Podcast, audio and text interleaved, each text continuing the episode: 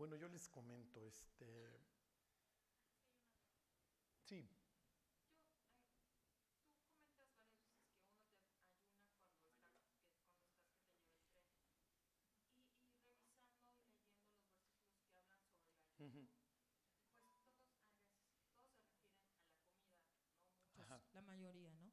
Sí, Salvo el que dice que el verdadero ayuno es estar este, en, en contacto en oración todo el tiempo. Entonces, em, el ayuno se hace para, para clarificar la mente, para humillarse delante de Dios. Em, pero no entiendo entonces si, si, si, si tiene que ver con la comida o también es el ayuno de la televisión, el ayuno de privarte de ciertas cosas, no sé, de tener eh, intimidad o cosas así. ¿Eso también cuenta como ayuno? sí, sí te entiendo. Mira, en términos bíblicos, sí el ayuno... A ver, váyanse, váyanse Isaías, este... El ayuno sí tiene que ver con la comida. De hecho, la mención ahí al ayuno, por primera vez se hace esta expresión de afligiréis vuestras almas con relación a, al día de la expiación. Y de ahí este, es Isaías 58.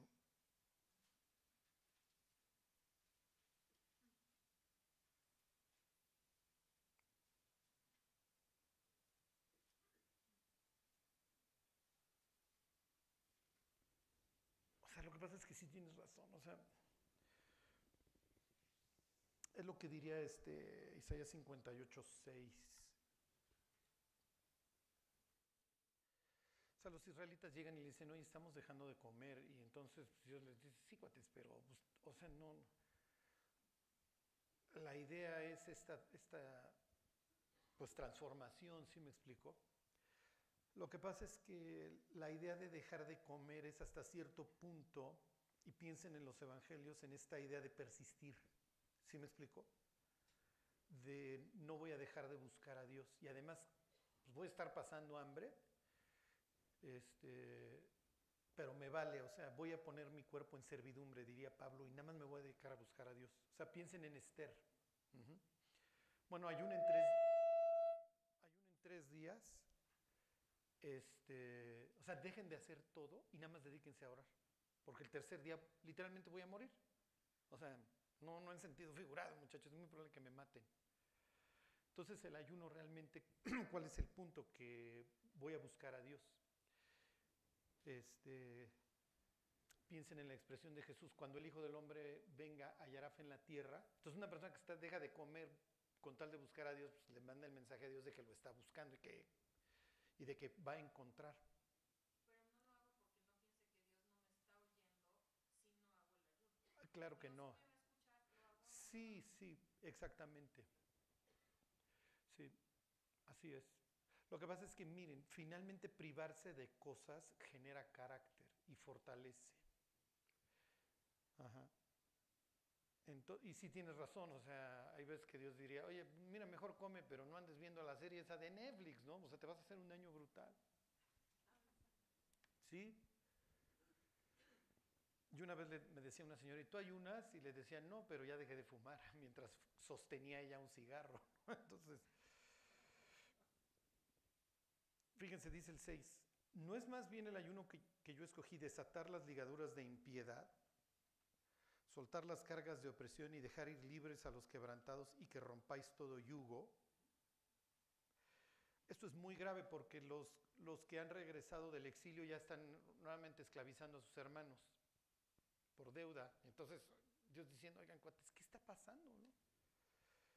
Dice el 7, no es que partas tu pan con el hambriento y a los pobres errantes albergues en casa, que cuando veas al desnudo lo cubras y no te escondas de tu hermano, entonces nacerá tu luz como el alba.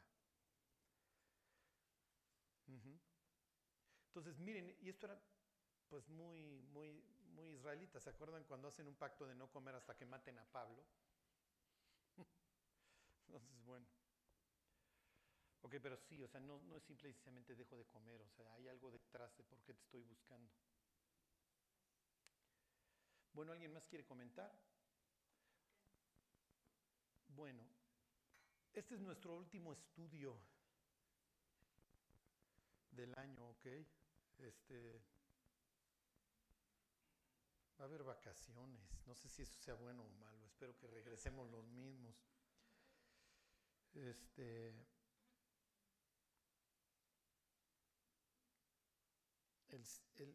luego viene domingo 31, nos veremos domingo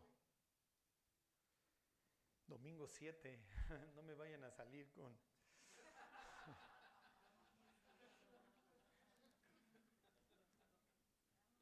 Ok. Entonces, este, el próximo domingo no voy a estar y entonces ya para qué les, para qué les hago más ausencias. Este, entonces, bueno, pues este ha sido un año bastante sui generis, bastante atropellado. A mí no me gusta dar, darles vacaciones, pero finalmente es domingo 25 y pues, domingo 31, entonces tampoco, o sea, realmente nos estaríamos volando el 18, ¿sí? Ya no iba yo a estar y bueno. Este, bueno. Sí.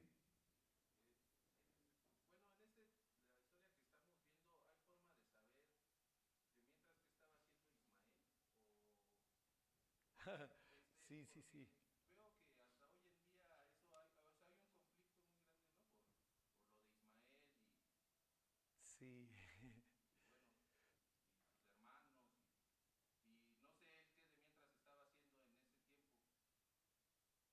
Sí, miren, claro, o sea, acuérdense. Bueno, ahorita, ahorita te la contesto, ahorita te la contesto, mi Just. Sí. ¿Hay alguna literatura donde pueda ver la vida de Cristo o leer que sea fidedigna? ¿La vida de Cristo antes de los 30? No van a encontrar. De cómo era o cómo creció, cómo lo hicieron crecer. O no van a encontrar, y les voy a decir la verdad. Lo que pasa es que así eran las biografías. ¿Sí me explicó? O sea, si ustedes leen la biografía de Julio César, realmente van a empezar cuando Julio César se enrola en el ejército, pero no les va a decir tanto de su infancia más que una introducción, como son los evangelios. ¿Sí me explicó? Este, lo que pasa es que, mira, tu pregunta es muy buena y se los voy a decir tal cual, ¿eh? Y ya saben que luego yo les digo cosas muy locas. Tómenlo tal cual la historia de un hombre que tiene un nacimiento sobrenatural y que es rescatado y que luego ignoras su, infancia y su juventud hasta que brilla, es muy común. Es la historia de Ciro, el persa también, igualito. Se cuenta de que lo abandonan y luego el rey, el abuelo lo quiere matar porque hay una profecía que su nieto lo va a venir a matar. Y entonces manda al ministro a que, mate a que lo mate y el, y el ministro le acaba salvando la vida al niño y finalmente el niño crece y ahí arranca su historia. No piensen en Moisés. O sea, Moisés lo rescatan de las aguas y ya no te dicen nada hasta que cumple sus 40 años, sale a visitar a sus hermanos. Era lo normal, así eran las biografías de la antigüedad. Y si ustedes buscan una biografía de Napoleón, van a encontrar lo mismo, ¿sí me explicó? O de Hitler, o de cualquier personaje que se haya hecho famoso por la razón que ustedes quieran. Pero, miren, los malandrines siempre andan proyectando esto. Díganme la historia de alguien que, tiene, que es sobrenatural, que se ignora hasta que un día se manifiesta al mundo. ¿Eh? Exactamente. ¿Quién lo dijo? Ta, ta, ta. ¿Sí se acuerdan? Se va al Polo Norte y echa unos cristales, pero él es Clark Kent y crece en una granja y nadie lo conoce. Esta historia la, la, ¿cómo les diré? La repetían y la repetían los paganos. ¿sí? De, que ignoras y hasta que un día se manifiesta el, pues, el héroe, que ustedes quieran. Entonces, por eso estas historias se repiten a, hoy, hoy en día adaptadas a, a lo de hoy. Y entonces sale transformado del polo norte volando y ya con su capa.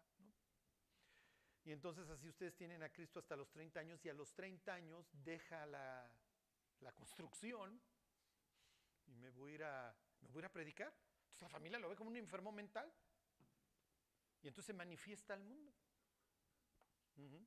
Entonces, no, nunca van a encontrar, y van a encontrar de que se iba al Tíbet o a la India, son puras sandeces, ¿eh? puras sandeces. Entonces allá aprendió sus poderes y... No, no, no, así eran las biografías. Y lo más probable es que llevaba una vida totalmente... Por eso cuando llega a Nazaret a decir que es el Mesías, lo quieren matar. O sea, es- estás loco, cuate. Y tú no puedes andar diciendo esas sandeces por el mundo. Bueno.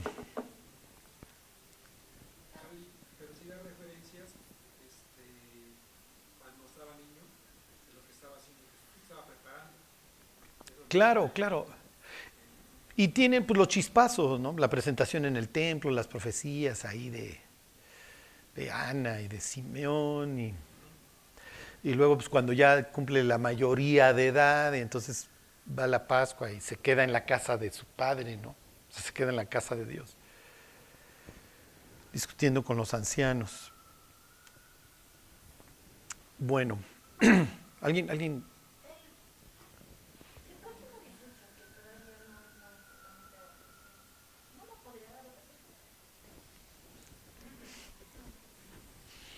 Pero en el YouTube tienen chorrocientas, Roxana, entonces vean algún- Bueno. Pues disfruten sus vacaciones, las ausencias de su tío Charlie ya, este.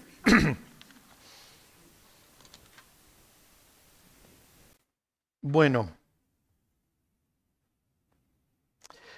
Ok. A ver, les empiezo con una pregunta. La historia de José que estamos viendo, ahorita estamos ahí, vengan. Se está reconciliando con sus hermanos. Sí, ahí estamos, ¿no? Ahí estamos en, ya, ya, ya, este, ya, pues ya se manifestó a sus hermanos. ¿Ok?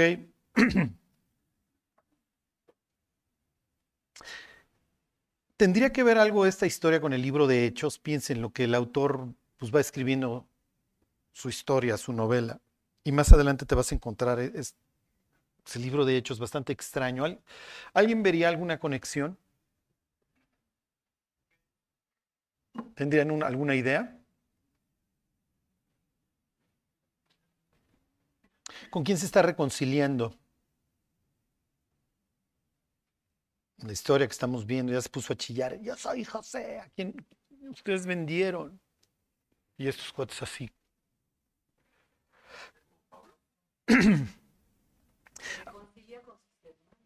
Se está reconciliando con sus hermanos.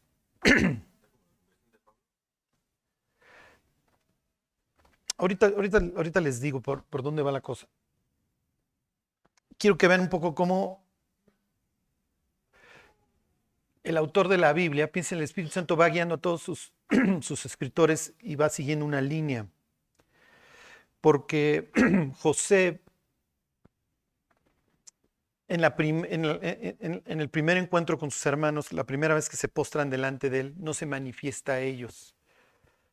Es hasta la segunda vez que vienen que se manifiesta a ellos y ven el patrón. Lo mismo sucede con Cristo. A lo suyo vino y los suyos no le recibieron. Y es hasta su segundo al regreso cuando, si me explico, soy Jesús a quien ustedes mataron y contra el cual ustedes predicaron durante dos mil años. O sea, si hay un pueblo hoy que ve a Jesús como persona no grata, es precisamente Israel. Pero al mismo tiempo, y ahorita es lo que quiero que vean, les estoy dando la introducción, el beneficio a sus hermanos también se va a extender a quienes. ¿Eh? Sí, sí, a su descendencia, a su pueblo, pero ¿quién más se va a beneficiar? Exactamente a todos los gentiles, porque va a salvar literalmente al Mediterráneo. ¿Sí me explicó? Entonces, por eso les hago la conexión con el libro de Hechos. Cristo resucita y entonces ahora quiero también salvar a los gentiles.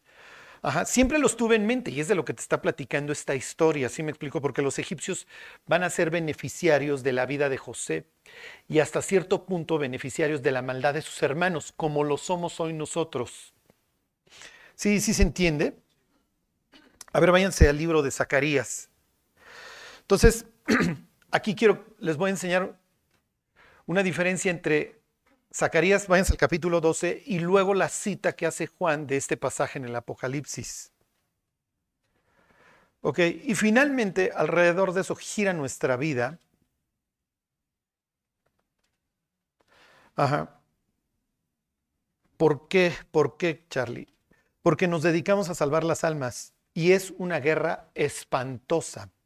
Porque libramos una guerra no solamente contra una estructura espiritual hostil a Dios y, y en consecuencia hostil a nosotros, lidiamos contra un mundo que tampoco quiere saber de Dios, entonces hagan de cuenta que te le acercas al hidrofóbico con el vaso de agua. El tipo se está muriendo de sed, pero cuando le presentas el agua la rechaza. Entonces, esto de ganar las almas, pues efectivamente te vuelves un pescador y es difícil, echas la red y a veces sale vacía, a veces pescas un tiburón y ya te anda comiendo la pierna, ¿sí me explicó? Y finalmente luchamos contra quién? ¿Eh? ¿Contra quién? Sí, sí, eso ya se los dije, una estructura maligna. ¿Quién más? Sí, sí, el Satán, ya, ya, ya, muy bien.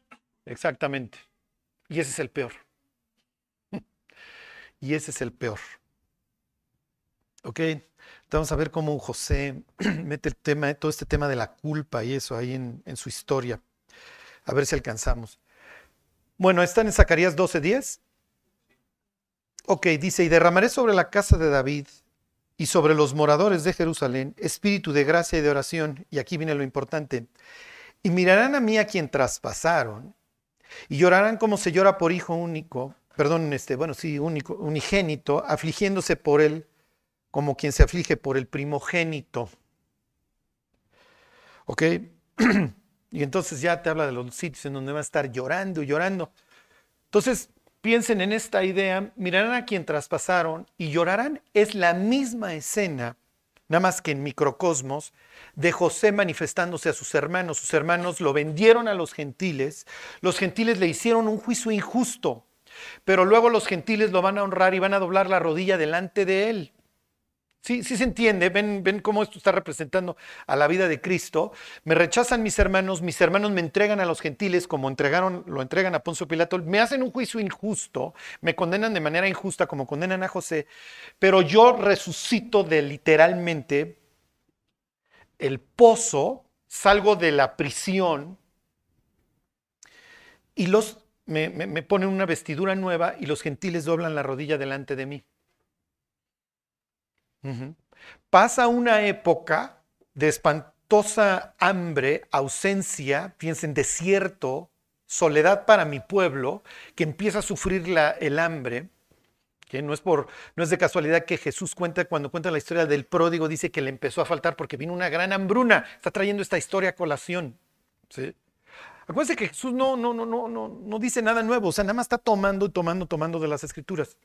Entonces le empieza a faltar al pródigo, como le empieza a faltar aquí a, Israel y a su familia, y se dan cuenta de esta sequía espiritual espantosa. Hasta que finalmente, bueno, pues nos tenemos que postrar delante del Mesías, querramos o no. Pero como el Mesías es misericordioso, lo que va a intentar es llevarme al arrepentimiento para que yo me postre no de forma obligatoria, sino de forma voluntaria. Ok, ahora sí váyanse al Apocalipsis, al capítulo 1. Y quiero que vean la diferencia. Aquí va a derramar en Zacarías espíritu de oración sobre la casa de David y los moradores de Jerusalén. se está reconciliando con su pueblo. Aquí es este Apocalipsis 1, que es 1.8.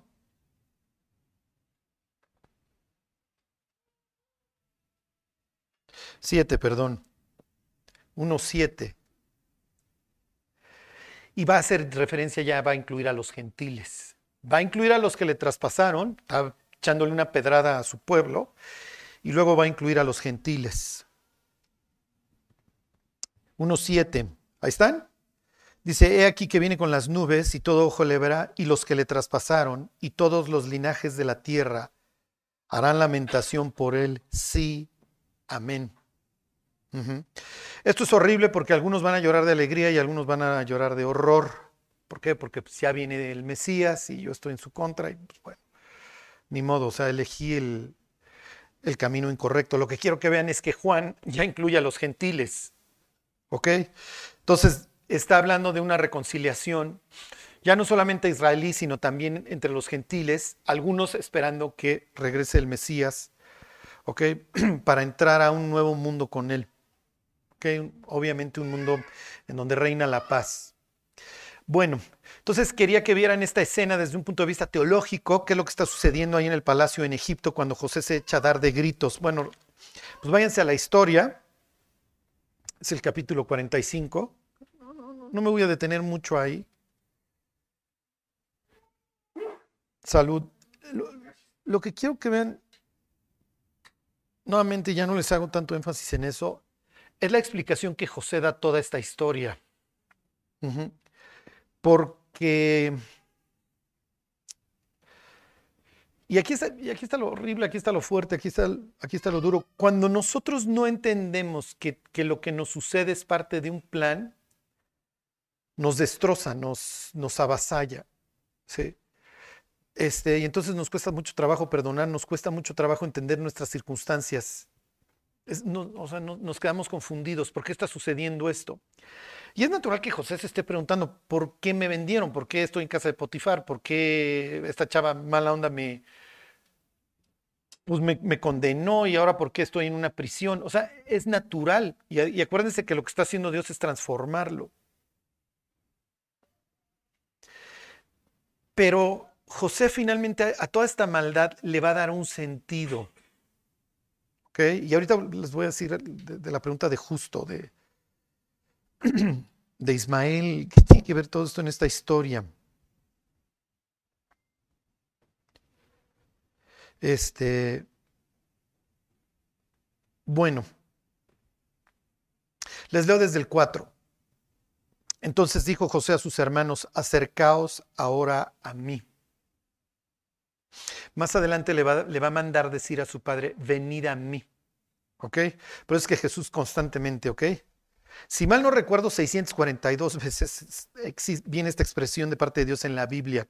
Me acuerdo porque era el 642, esta de venid a mí. Piensen, venid a mí, todos los que estáis trabajados y cargados, y yo os haré descansar. Inclinad vuestro oído y venid a mí. ¿Sí? Y vivirá vuestra alma. Bueno, entonces es esta idea de que ya no quiero que estés lejos. Y les dice, yo soy José, vuestro hermano, el que vendisteis para Egipto. Ahora pues no os entristezcáis ni os pese de haberme vendido para acá, porque para preservación de vida me envió Dios delante de vosotros. Entonces aquí tienen a este José, que al igual que después de la torre de Babel, o piensen desde antes, o sea, Set va manteniendo el linaje, luego Noé, a través del el arca, luego Abraham, y entonces luego va a peligrar el hijo Isaac, pero bueno, pues ahí lo, voy cuidando, ahí tengo que correr a Ismael. Luego este, eh, tengo a Israel y lo tengo exiliado por allá, oprimido, pero de alguna forma lo hago regresar y ahora a través de, este hijo sigo preservando el, plan de Dios para la salvación de la humanidad se vuelve una especie de arca hasta que llegue Cristo. ¿ok? Entonces Cristo se presenta como el mayor, ¿cómo les diré? Como el epítome de la salvación. ¿Ok? Lo que quiero que vean es el enfoque que le da José. Miren, sí fue horrible todo lo que sucedió, pero es parte de la vida y finalmente Dios lo, lo utilizó para bien. Ok, les sigo leyendo. Me voy a brincar al versículo 6. Pues ya ha habido dos años de hambre en medio de la tierra y aún quedan cinco años en los cuales ni habrá hada ni habrá ciega. Y Dios me envió delante de vosotros para preservaros posteridad sobre la tierra y para daros, vida por medio de gran liberación. La expresión es palates, entonces el Salvador, ¿ok? Entonces ahí tienen el tipo de Cristo. Y entonces el énfasis, así pues no me enviasteis acá vosotros, sino Dios, que me ha puesto por padre de Faraón y por señor de toda su casa y por gobernador en toda la tierra de Egipto. Entonces los sueños de José no solamente van a abarcar a sus hermanos, también van a abarcar a los gentiles. ¿Ok? Y se acuerdan que es presentado como, como un Adán que no va a fallar porque efectivamente él tiene a alguien sobre él a quien no puede traicionar como Adán. Y entonces le, le guarda esta fidelidad y dice, yo soy el Señor de toda la tierra, yo hago lo que se me pega la gana en ese sentido se cumple la profecía de que Dios colocó la creación debajo de, nuestros pies. Y al único que no colocó debajo de nuestros pies fue a Dios. Entonces, a ver, nada más no me vayas a desobedecer, cuate, pero tú eres el dueño de la tierra. Y se cumple esta profecía que Dios le da a Abraham en el capítulo 17 del Génesis cuando le dice, de tus lomos van a salir reyes. ¿Ok? bueno. Versículo 9. Daos prisa, id a mi padre y decidle, así dice tu hijo José, Dios me ha puesto por Señor de todo Egipto, ven a mí, no te detengas. ¿Ok? Esto es muy fuerte, porque esto va a poner un conflicto a Jacob, porque acuérdense que Jacob no quiere descender a Egipto, porque a su abuelo le fue muy mal en Egipto y a su papá lo detuvieron cuando iba camino a Egipto. Entonces esto va a poner un predicamento pero finalmente tienen al Mesías diciéndole, ven a mí, ¿a quién se lo está diciendo? A Israel. ¿Ok? Bueno, me brinco al 14, quiero que vean la escena. y se echó sobre el cuello de Benjamín su hermano y lloró. Y también Benjamín lloró sobre su cuello. Y aquí tienen ya un cuate que su corazón no guarda nada. Sobre toda cosa guardada, ¿Se acuerdan? Guarda tu corazón porque de él mana la vida. y constantemente a lo largo de su recorrer esta vida, y nadie nos lo vamos a ahorrar, ustedes van a voltear y van a ver a muchos francotiradores apuntándoles al corazón. No les dejen que atinen.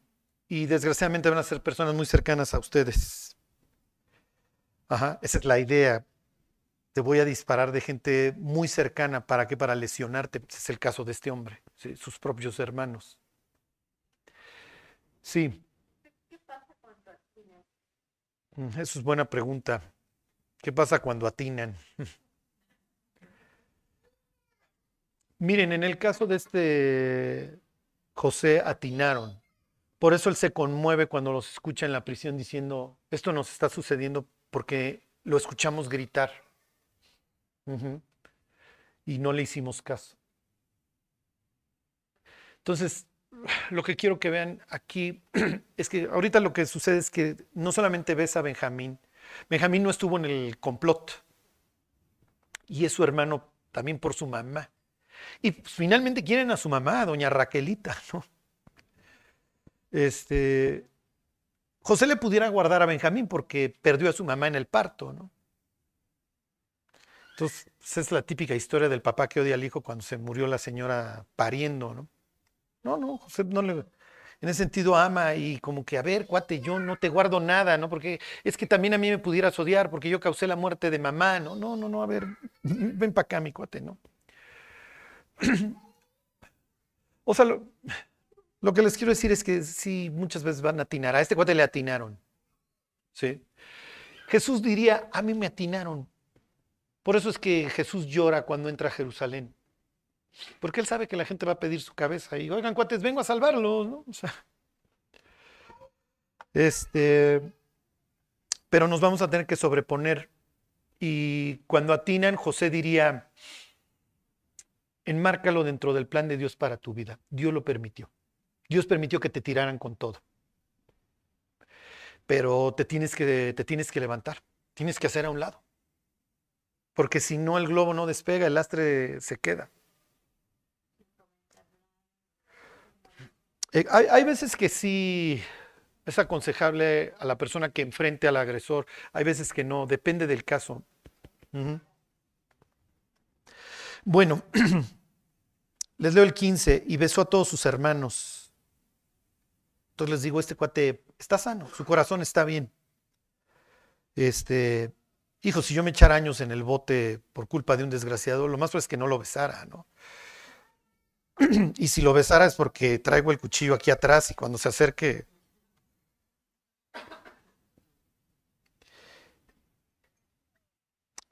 Esta plática ha de haber sido muy interesante. Dice, lloró sobre ellos y después sus hermanos hablaron con él.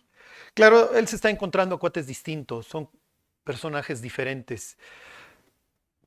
Finalmente Dios, a través de la vida de José, de la sequía, de todas las circunstancias, está llevando a su gente al arrepentimiento. Los está quebrantando. Ok. Entonces, hasta aquí está la reconciliación con sus hermanos, ya somos cuates. Y ahorita retoma el autor nuevamente a sus hermanos. Pero los gentiles van a escuchar que esto tuvo lugar. Les leo el, les leo el 16. Y se oyó la noticia en la casa de Faraón diciendo, los hermanos de José han venido, y esto agradó en los ojos de Faraón y de sus siervos. Y dijo Faraón a José, di a tus hermanos, haced esto, cargad vuestras bestias e id, volved a la tierra de Canaán, tomad a vuestro padre y a vuestras familias y venid a mí Ahora el que le está diciendo que venga es Faraón. Mismas palabras, Porque yo os daré lo bueno de la tierra de Egipto y comeréis la abundancia de la tierra. Aquí, esto es para ustedes. Ok, les abro el paréntesis, que justo preguntaba ahorita. Justo preguntaba ahorita acerca de Ismael. Yo ya saben que se avienta preguntas bastante extrañas, ¿no? Como que hace unos cambios de juego, bueno, olvídense. Pero tienen que ver en la historia. Y ahí les va. Si alguno de ustedes ha visto gente pelearse en la calle, o en el antro, o en el restaurante, no sé si les ha pasado que acabas bien nervioso, o sea, o sea, te quedas en el saque de onda, aunque no tengas nada que ver. Yo por lo general siempre llego a, o sea, me da tanto nervio que, no, no, no, a ver, relax, muchachos, este, tranquilícense, ¿no? Y me han tocado varias golpizas en la calle y eso, muy feas, muy feas. Este, cuando predicaba yo en el reclusorio, hijo, me tocaron algunos enfrentamientos muy crueles, muy duros. El ser humano no está hecho para eso. Ahora imagínense la guerra. olvídense, ¿no? Ok, Dios le dice a Adán después de la caída que la tierra va a producir cardos y espinos. Pues, es un lenguaje. ¿okay? Es como cuando yo digo, nos lleva el tren. Bueno, o sea, no es de que nos trepamos al tren bala en Tokio y dirección a Osaka. No. no. O sea, no la estamos pasando bien. Y luego le dice que va a haber una lucha entre estas, ¿se acuerdan? Este, semillas, entre estas descendencias. Entonces, la descendencia de la mujer y la descendencia de, pues, la serpiente, que ahí está el encantador este, ¿no? Y si es literal, o sea, en Génesis 6, pues hay viene esta mezcla y, y esto se empieza a hacer también su descendencia, ¿no? Díganme pleitos entre hermanos hasta acá. Caín y Abel, así empieza nuestra historia. Díganme otro.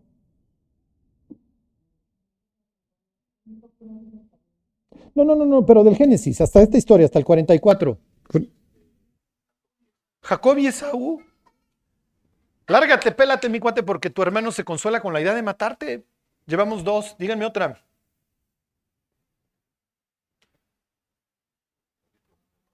¿Eh? No, no, no, hasta el capítulo 45 este. Es que son exactamente, bueno, no, Rebeca no, este, pero díganme otra. No, Rebeca no tiene hermano, hermana. Raquel y, y Lea. Es una, es una historia tétrica, es una historia espantosa, las dos rivales. Díganme otra. Caín y Abel ya me la dijeron. Bueno, pues tú la preguntaste, mi Jost. Ismael e Isaac. O sea, le dice Dios, no, no, ahora sí escucha a tu mujer, mi cuate, porque el niño peligra. Este cuate algún día lo va a echar en un pozo. Llevamos Caín y Abel. Se les olvidó el loco este de Cam. que pues, me lo tienen que largar porque quién sabe qué le hizo al papá Noé. Entonces tienen esta separación entre Jafet y Sem contra, contra Cam y, y el hijo y el nieto de Cam va a ser condenado a ser siervo, ¿no? Canaán, justamente esta tierra. ¿Ok?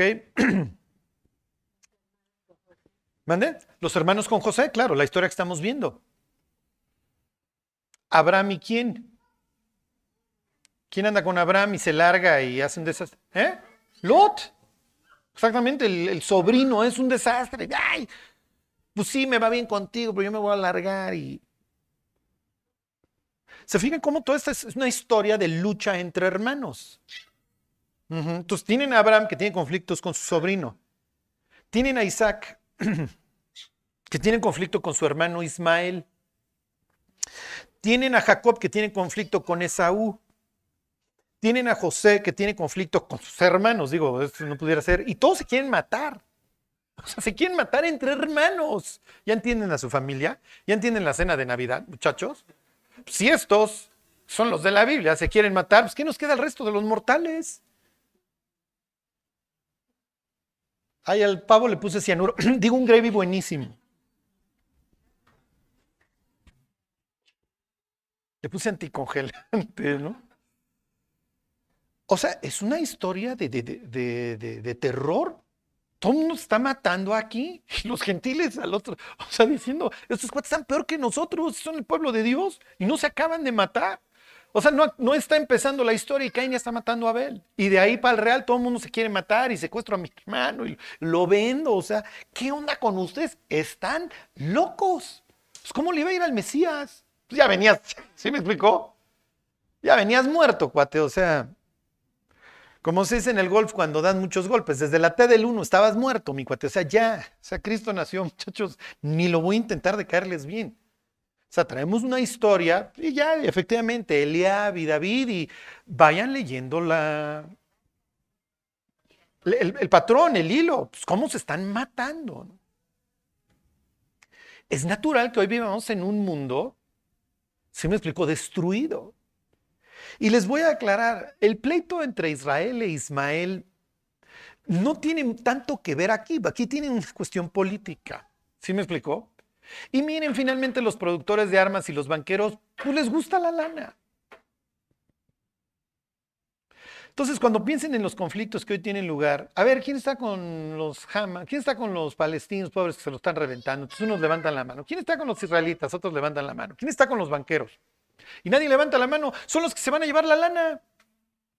¿Y quién está con los productores de armas? Son los ganones. de Israel.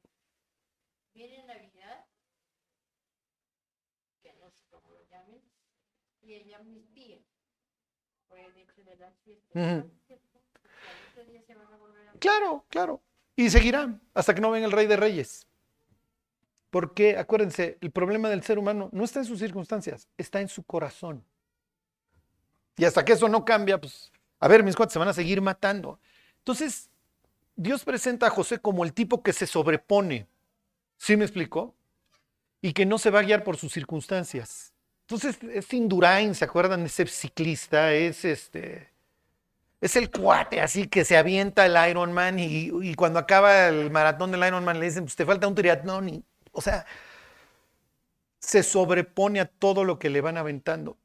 Y así va a ser nuestra vida, mis queridos. O sea, yo les quisiera decir, no, no, servir a Dios es un camino por el parque. y- No.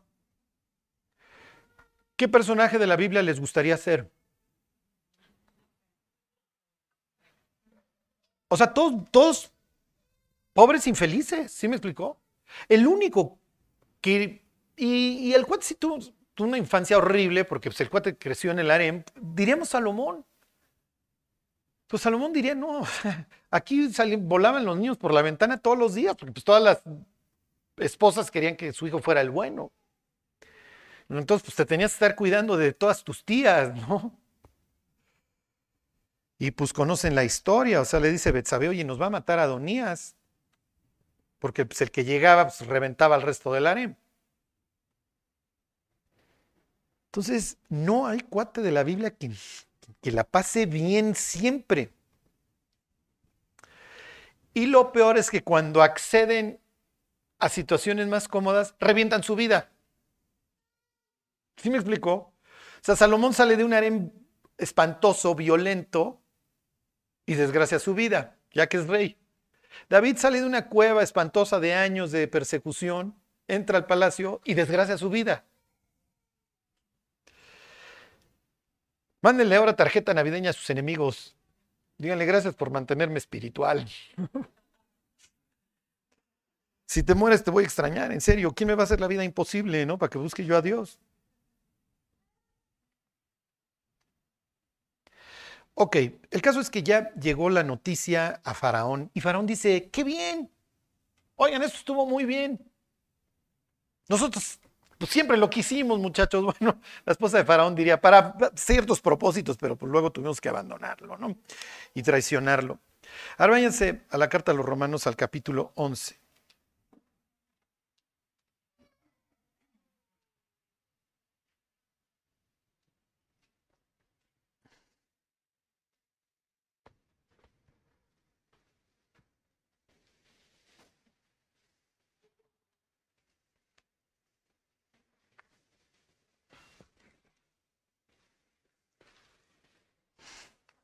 Aquí tienen al Mesías.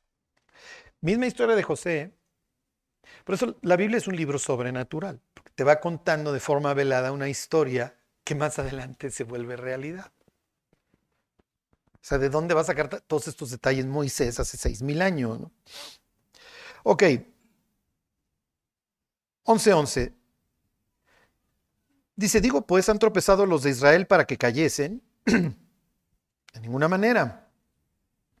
Pero por su transgresión vino la salvación a los gentiles. O sea, por el, por el odio a José, los gentiles se salvan. ¿Sí me explicó? Y entonces Faraón dice, oye, este, este cuate me salió buenísimo. ¿A poco hay más como tú? Pues sí, hay otros once como yo. Pues tráetelos, mi cuate. O sea, estoy reclutando talento. Y cuando los conozca, pues imagínense conocer a un Judá estuvo dispuesto a dar su vida por Benjamín. O sea, ese cuate también se sobrepuso todo su amargura, su odio, a su infancia, a todo. Cuando entra Israel, este sabio, pues, la vida lo ha curtido, ¿no? Frente a Faraón, Faraón va a decir, no hombre, ahora sí ya tengo a mi once perfecto, ¿no? Y hasta banca. Este, no, no. Se los vuelvo a leer. Digo, pues han tropezado los de Israel para que cayesen en ninguna manera, por su transgresión, vino la salvación a los gentiles para provocarles a celos. ¿Ok? Entonces, cuando nosotros le hablamos al israelita de David y de Dios y de todo esto, y dice, ay, ¿cómo sabes? ¿Y cómo sabes? ¿Y cómo sabes? Dios está provocando a celos a su nación. O sea, los, hermanos van a llegar y este José se pasea como el jefe y Faraón lo quiere y están en la abundancia. Ok, versículo 12, esto es lo importante. y si su transgresión es la riqueza del mundo y su defección la riqueza de los gentiles, ¿cuánto más su plena restauración? Entonces, miren, orar para que los israelitas masacren iraníes, porque esa es la idea, ¿eh? O sea, miren, los voy a deprimir tantito. Siempre ha sido Irán el 80% del petróleo iraní lo compra China. Irán es uno de los principales, no mejor si es el primero o el segundo del mundo en la producción de petróleo. Ajá. Y conquistar Irán implica que yo puedo cerrarle la llave a los chinos. Y entonces mantengo mi hegemonía. Entonces, jamás no tiene nada que ver en este entierro, es el cerillín, pero lo que quieren son a los, quieren ir a matar iraníes. Tal cual. ¿Por qué? Por dinero, por petróleo. Ese es el mundo en el que vivimos. No es espiritual la guerra. No tiene nada que ver. Dios no tiene nada que ver en esta historia. Yo diría, a ver, cuates, yo no financio ni promuevo masacres. No está en mi descripción de puesto. Entonces, oye, Charlie, no debemos de orar porque los tanques iraníes, perdón, este, israelitas, se revienten a muchos. No. Oren porque se desvielen todos los tanques y a ver si ya se dejan de estar matando. Entonces, ¿de qué está hablando Pablo? Está hablando no de una restauración de, un Estado laico, está hablando de la escena que acabamos de leer. Los israelitas encontrándose con Cristo, diciendo, pidiéndole perdón y diciendo, te odiamos todos estos años. Porque sí, efectivamente, no nos quitaste la bota romana y qué mala onda eres. Y Cristo diciéndole, ya te diste cuenta que la bota romana era el menor de tus problemas, cuate. Tu problema estaba aquí y así no puedes operar.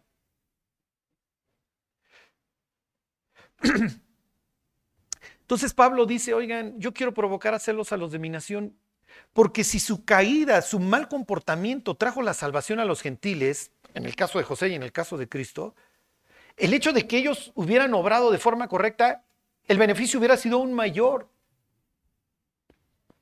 Y esa es la idea. ¿sí? Entonces no es tanto que apoyemos, ay, ojalá estos le atinen en sus cañonazos al de al lado. No.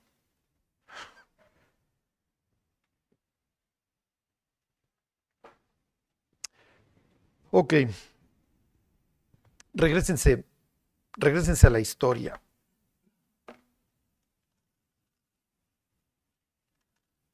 Entonces, Faraón está contento. No tiene envidia. Al contrario, vengan muchachos. Diría Pablo, porque todo es vuestro.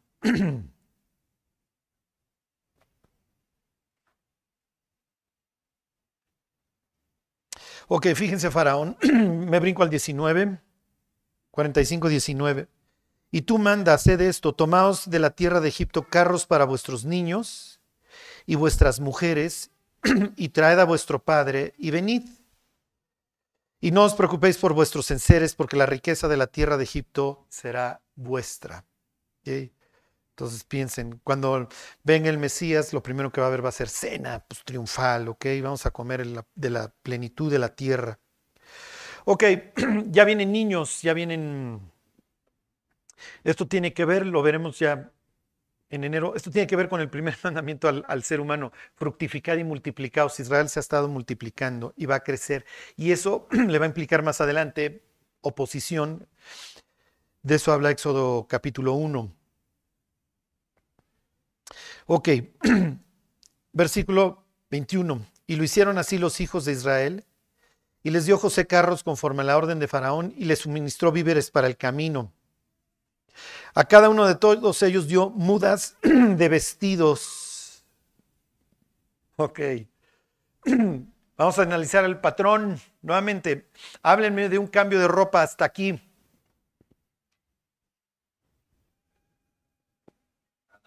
Adán, muy bien, Just, ese es el primero. Les quita sus tontas hojas de higuera. Si han visto las hojas de higuera, es ridículo. O sea, parecen caguayanos. ¿Ok? Entonces te visto con una piel, por primera vez ves la muerte y te cubro tu vergüenza. Díganme otro cambio de ropas. Jacob, claro, sube a Betel y se acuerdan que mudan sus vestidos. Muy bien, díganme otro cambio de ropa. Esta historia. José cuando sale del bote, bueno, primero me lo desnudan, la ropa tiene muchísimo que ver en esta historia, acuérdense. Porque tiene su manto de colores, es el príncipe.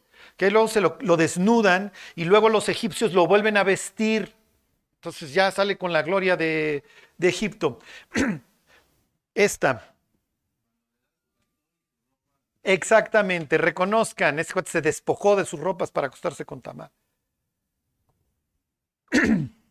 Acuérdense que en la historia el cambio de ropas implica un cambio de, de vida, tal cual. Y entonces ellos mudan sus vestidos y dejan a los ídolos. ¿Se acuerdan cuando suben a Betel? A Adán se le quitan estas ropas y se le da una que verdaderamente lo tape. Y entonces les cambia la ropa. Entonces, ¿qué mensaje está mandando? Mi vida es distinta. Hey, cuando la gente, mucha gente se convierte, cambia la ropa deja el maxi cinturón y por lo menos baja tantito la minifalda, ¿no? Lo que ustedes quieran. Aquí obviamente está hablando de un cambio de, personalidad, de vida. ok. Versículo 24. Aquí vienen estos. Este José dice, fíjense, y despidió a sus hermanos y ellos se fueron y él les dijo, no riñáis por el camino. ¿Qué está evitando José? Ajá. Sí, sí, obviamente que ¿Por qué? ¿Qué es lo que pudiera motivar la riña entre los hermanos? La culpa, exactamente. La culpa es tan espantosa que es de lo primero que nos libera a Dios. Era natural que ya chillamos, ya nos abrazamos, cambiamos de ropa, ahí venimos en los carruajes estos. ¿Lo merecemos? No merecemos nada de esto. O sea, vinimos de Egipto a rogar por nuestra vida y resulta que regresamos putrimillonarios. Y vamos a regresar a reinar con mi hermano. ¿Qué iba a empezar a hacer Rubén? Yo les dije. Sí, claro.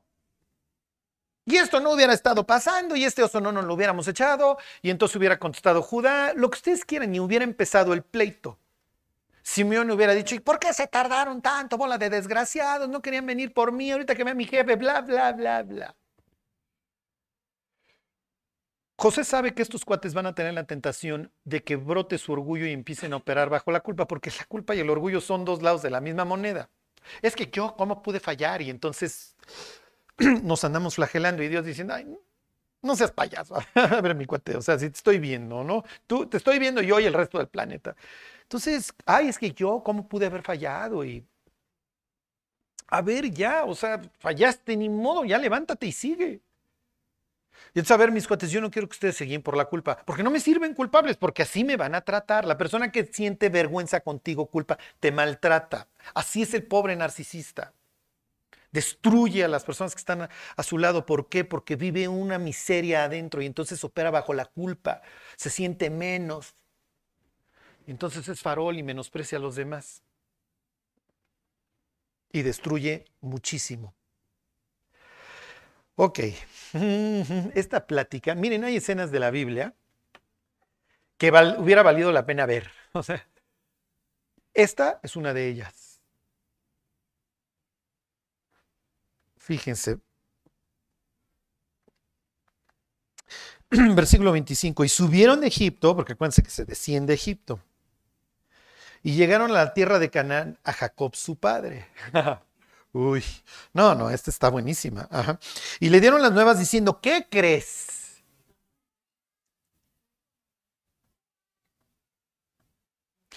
José todavía vive. Y es señor en toda la tierra de Egipto. Y el corazón de Jacob se afligió porque no los creía. O sea, imagínense Jacob, tiempo real, pues, tenemos, estamos media hambruna, la empresa está quebrando y de repente llegan estos cuates en los Mercedes, ¿no? Mm, cargados. Y se bajan y el nuevo traje. ¿Qué crees? José vive y es el jefe. Si tú tienes 11 bandoleros, bueno, 10 bandoleros, ¿qué crees que hicieron? Es natural, estos cuates ya, ya, Simeón y Leví ya organizaron otra masacre, y ya hicieron, ya fueron a matar. Y entonces este cuate más se va a deprimir, claro, porque estos cuates, mis hijos no cambian. Y entonces viene toda esta introspección de, ¿qué familia cree? ¿Qué familia genere?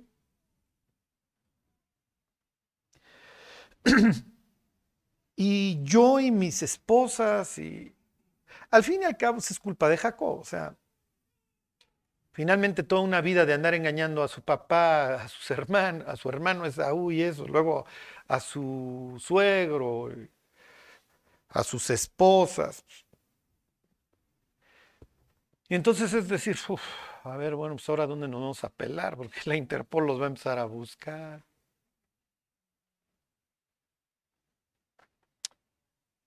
¿Qué está pensando Lea? Están empezando Vilja y Silpa. Bueno, pues nosotros somos siervas y nos invitaron a esta fiesta a fuerza. ¿no? Acuérdense, la, mujer sabia edifica, su casa, más la necia con sus manos la derriba. O sea, finalmente la creación de un hogar sano va a depender de, de la sabiduría de la mujer, entender su lugar en el universo, admirar a su marido y el marido tener la suficiente entereza, portarse varonilmente para sobrellevar las cargas pero Jacob obviamente cuando ve a estos bandoleros regresar dice, pues ya estos ya desgraciaron todo, se va a poner a chillar. ¿Quién sabe quién haya iniciado la, la conversación? Lo, más probable es que haya sido este Judá. Les leo el 27. Y ellos le contaron todas las palabras de José que les había hablado. ok, esto es muy horrible, esto es muy, muy horrible, porque voy a hacer, a, ver si logro transmitir la idea. Muchas veces hablar no arregla nada. O sea, muchas veces el tenemos que hablar. ¿Sí se acuerdan de las purgas? Está la ciruela pasa y el tenemos que hablar. Este, muchas veces el tenemos que hablar va seguido de acusaciones, de, rencores, de, cosas que no van a abonar. Y no va, va, a servir de absolutamente nada. Simple y sencillamente se va a atacar a la otra persona y la zanja se va a hacer más grande. Hay otras ocasiones en donde las partes hablan y se vuelven vulnerables y se dicen la verdad. ok, quiero que piensen en esto. Ya, ya. Ahorita vemos el último versículo y nos vemos este, pero quiero que piensen en esto. Jo José vive aún. A ver, bola de locos. ¿Qué hicieron? A ver, ¿a quién asaltaron? ¿Qué, qué, qué, qué robaron en Egipto? O sea, ¿a qué hora llegan los carruajes de Faraón a matarnos? Te tenemos noticias, papá. ¿Te acuerdas? ¿Cuántos años llevamos? No me acuerdo, 20, ¿no? 22. Que lo venden a los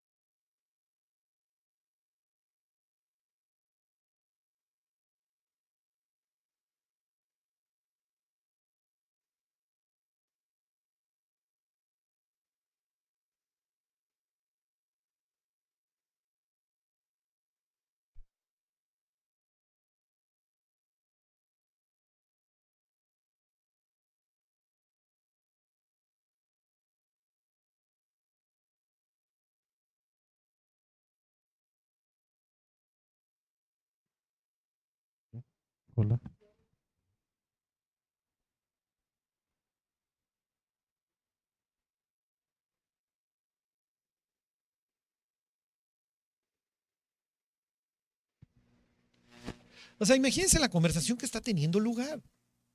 Es horrible. Sí, papá. Pues ya vamos a netear. Tú tampoco eres una perita en dulce y no fuiste así el gran papá. O sea, no fuiste el super padre. O sea, no salías en los anuncios de Liverpool en mayo, mi cuate. O sea, lejos de eso. Fíjate cómo tratabas tú a mi mamá. O sea, imagínense Judá, Rubén, Leví, todos estos hijos de Zabulón, todos estos hijos de Lea. Sí, pero tú siempre viste a mi mamá como, como menos. Y a la única que querías era Raquel y te valía, y a los únicos que querías era esto. Siempre nos menospreciaste. Y cuando nos íbamos a encontrar con mi tío, ahí nos mandaste como carne de cañón hacia adelante y te valíamos. Y cuando mi hermana la abusó, el desgraciado, es ahí estabas tú a punto de hacer un pacto con ellos para que se la quedaran. Estás loco. Y esa conversación ha de haber sacado chispas porque está saliendo pura porquería acumulada y acumulada de años, de odios, de rencores, de, de, la, de lo peor que, carga el ser humano. Y entonces, o sea, ¿cómo les diré? Jacob tiene todo derecho a estar pero pues, al fin y al cabo arquitecto de mi propio destino. O sea, yo, yo hice la vida de estos hombres, yo la destruí. Entonces, o sea, casi, casi Dios diciéndome, y Jacob, ¿qué esperabas? ¿Puros tipazos? El único que salió un tipazo es al que quisiste. Si los hubieras querido a todos. Sí, sí, Dios, pero pues, la noche que me cambiaron a Lea en lugar de Raquel, pues yo tuve que haber tomado una decisión y pues no aguanté el cañonazo. Y pues siguió la espiral descendente. Ha de haber sido una conversación bastante interesante y esta es la conclusión. Les leo el versículo 28. Entonces dijo Israel, basta. José mi hijo vive todavía. Iré y le veré antes que yo muera. Y lo que sigue el capítulo 46 es, van a ver, porque la historia va increciendo ahora con toda esta reconciliación y eso, ¿ok? ya no lo vemos hoy. Pero es una especie de, de cierre. Es una especie de que el círculo se, se completa, se, hago la paz con mi pasado. Y ya no voy a ver hacia atrás. Por eso tienen esta expresión de suficiente. Ya. Lo que yo dañé a estos cuates, lo que estos cuates me hicieron de regreso, ya no tiene caso estarnos matando y continuar estas historias espantosas de la Biblia. ¿Por qué? Porque nos podemos sobreponer y hacer una reconciliación que nunca tuvieron Abel y Caín. Finalmente Saúl agarró sus triques y se fue al sur. Ismael agarró sus triques y se fue al oriente. Y va a quedar todo este resentimiento a lo largo de las generaciones. Pero no, o sea, entre mi familia esto no puede suceder y pues ni modo, mis cuates, vamos para adelante. Tan, tan, basta, ya.